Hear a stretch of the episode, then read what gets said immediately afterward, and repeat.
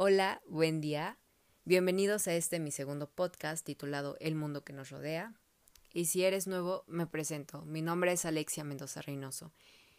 Y si no has escuchado mi primer podcast, Código Genético, te invito a que pauses este podcast y te dirijas al primero. En este podcast les hablaré de los niveles de organización de la materia, generalidades de la biología, ramas y ciencias auxiliares. Así que empecemos. Para comenzar este podcast, empezaré hablándote sobre los niveles de organización biológica. Cada uno de los niveles de organización de la materia se puede estudiar desde diferentes ámbitos. Así que mientras que el nivel de organización atómico y subatómico se afronta desde la física, la célula se afronta desde la citología y el nivel molecular se estudia desde la química o desde la bioquímica. A continuación veremos los niveles de organización. Por un lado tenemos el subatómico, que este es el nivel más simple de todo y está formado por electrones, protones y neutrones, que son las distintas partículas que configuran el átomo. El átomo es el siguiente nivel de organización. Es un átomo de oxígeno, de hierro o de cualquier elemento químico. Las moléculas consisten en la unión de diversos átomos diferentes para formar, no sé, por ejemplo, oxígeno en estado gaseoso, dióxido de carbono o simplemente carbohidratos, proteínas o lípidos. El celular son las moléculas que se agrupan en unidades celulares como vida propia y capacidad de autorreplicación. Tisular, donde las células se organizan en tejidos, epitelia, adiposo, nervioso o muscular. El organular, donde los tejidos están estructurados en órganos, por ejemplo, corazón, brazo, pulmones, cerebro o riñones. Sistemático o de aparatos, donde los órganos se estructuran en aparatos digestivos, respiratorios, circulatorios o nerviosos. Organismo, nivel de organización superior en el cual las células, tejidos, órganos y aparatos de funcionamiento forman una organización superior como seres vivos, ya sean animales, plantas o insectos. Población, donde los organismos de la misma especie se agrupan en determinado número para formar un núcleo poblacional. No sé, por ejemplo, una manada de leones, de lobos, un bosque de arce o de pinos. Comunidad. Es el conjunto de seres vivos de un lugar. Por ejemplo, un conjunto de poblaciones de seres vivos diferentes. Ecosistema. Es la interacción de la comunidad biológica con el medio físico, con una distribución espacial amplia. Paisaje. Es un nivel de organización superior que comprende varios ecosistemas diferentes dentro de una determinada unidad de superficie. Por ejemplo, el conjunto de vid, olivar y almendros características de las provincias del sureste español. Región. Es un nivel superior al de paisaje y supone una superficie geográfica que agrupa varios paisajes. Bioma. Son ecosistemas de gran tamaño asociados a unas determinadas características ambientales, ya sea macroclimáticas como la humedad, temperatura, radiación y se basa en la dominación de una especie aunque no son homogéneos. Y por último, la biosfera, que es todo el conjunto de seres vivos y componentes inertes que comprende el planeta Tierra, o de igual modo es la capa de la atmósfera en la que existe vida y que se sustenta sobre la listosfera. Dentro de todo esto tenemos las particularidades de los niveles, que el nivel subatómico pertenece al mundo inorgánico y está constituido por las partículas subatómicas, ya sean electrones, protones, neutrones, mesones, positrones, etc., que respondan a las leyes propias. La cooperación entre estas partículas da como resultado el segundo nivel, el atómico, que está constituido por todos los elementos químicos conocidos y otros nuevos por descubrir. El tercer nivel lo constituyen las moléculas, formadas por reuniones de átomos que poseen propiedades físicas y químicas diferentes a la de los átomos que las componen. Por ejemplo, los de cloro y de sodio, que bajo ciertas circunstancias reaccionan formando el cloruro de sodio o sal común. Dentro del nivel molecular existen las grandes moléculas de ácidos nucleicos, mejor conocidos como ADN y ARN, las cuales poseen las propiedades de autorreplicación y que son constituyentes principales de los virus y están presentes en todas las células. El nivel celular surge por la interacción de agregados moleculares que conforman la materia viviente, organizada de manera tal que permite el metabolismo y la autoperpetuación. A partir de aquí aparece el movimiento biológico, los organismos unicelulares y pluricelulares, y los tejidos, órganos y sistemas. Cada nivel constituye una jerarquía de organización y muestran nuevas propiedades no manifiestas en el nivel inferior y tienen sus métodos de estudios propios. Es impresionante, ¿no? Cómo están constituidos los niveles de la organización de la materia. Pero ahora dejando a un lado eso, te hablaré sobre las generalidades de la biología. La biología es la ciencia que estudia a los seres vivos.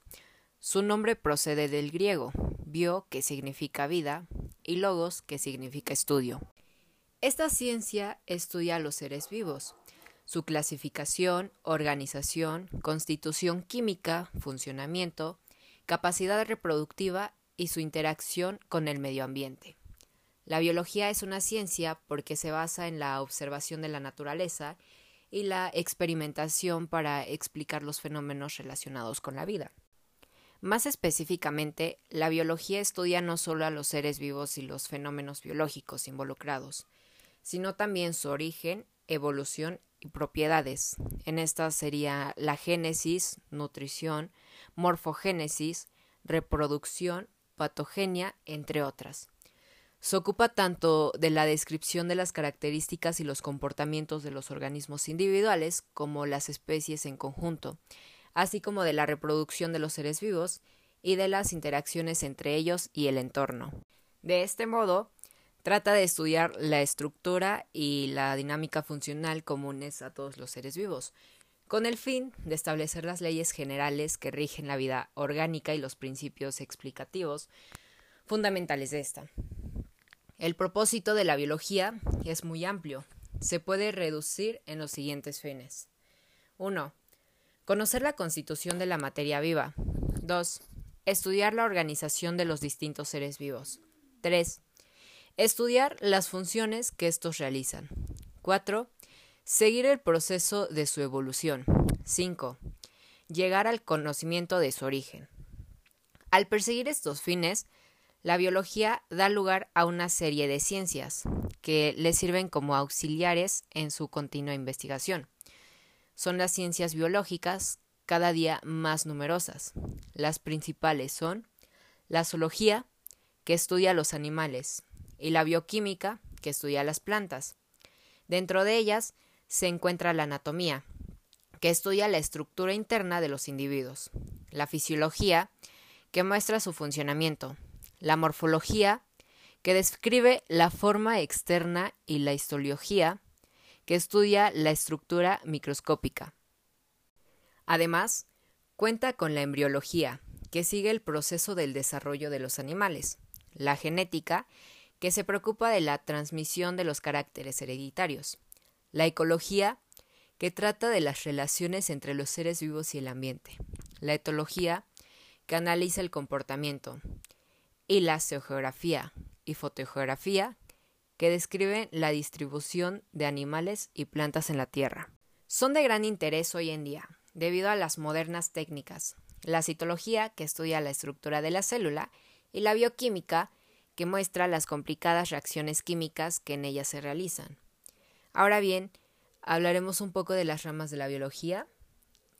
En esta parte tenemos la inmunología, que es el estudio de las reacciones defensivas que despliegan los organismos en contra de cualquier agente agresivo, sea este eh, del entorno o del mismo interno del organismo.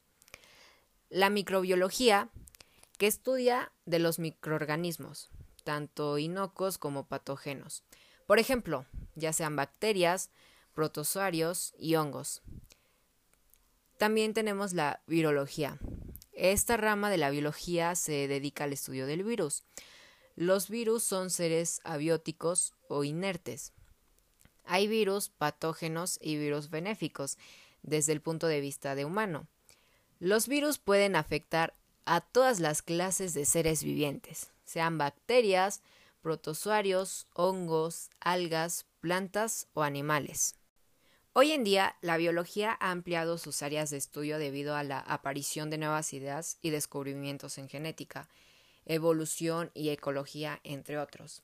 Las investigaciones en biología ayudan a encontrar elementos dirigidos al mejoramiento de la vida del hombre, principalmente en medicina, nutrición y conservación del medio ambiente.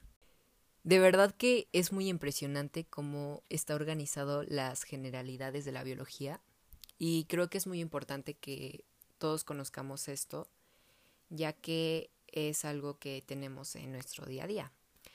Pero bueno, para cerrar con este podcast, terminamos hablando de las ramas y de las ciencias auxiliares.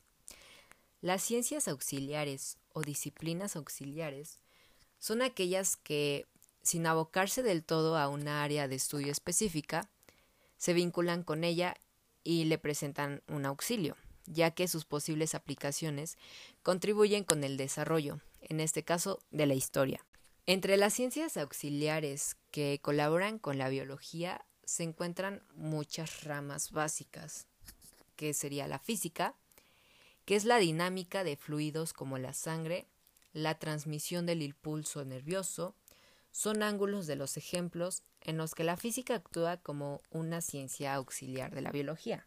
Las matemáticas, que es la modelización matemática de la dinámica de poblaciones de los ecosistemas, es uno de los aspectos en los que las matemáticas son auxiliares de la biología, pero no el único, también sirve de apoyo para epidemiología y para todo en general.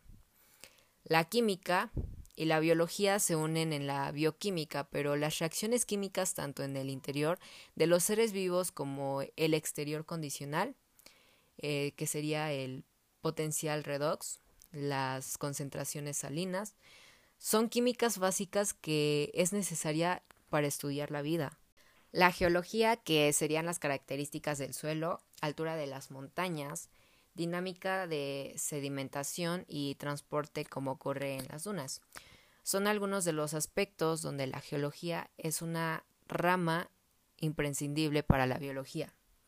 Y por último, la meteorología y climatología, que es donde la temperatura y la precipitación son dos de los factores limitantes más importantes para el desarrollo de los seres vivos y los ecosistemas. La meteorología se encarga de la evolución puntual del tiempo atmosférico, mientras que la climatología estudia de la distribución de los patrones y ayuda a configurar las características de los principales biomas y especies. Abarcando todo esto, es muy importante conocer todo esto debido a que tiene una significativa importancia en cuanto a conocer procesos, definiciones y transformaciones de estos, por lo cual para poder tener un amplio conocimiento es recomendable recurrir a mapas conceptuales que resuman gran cantidad de materia en tan solo unas palabras. Pero bueno, hasta aquí terminamos el segundo podcast. Espero y haya sido de tu agrado, y si fue así, compártelo. Me despido con esto y espero y nos podamos ver en un próximo podcast. Que tengas un excelente día.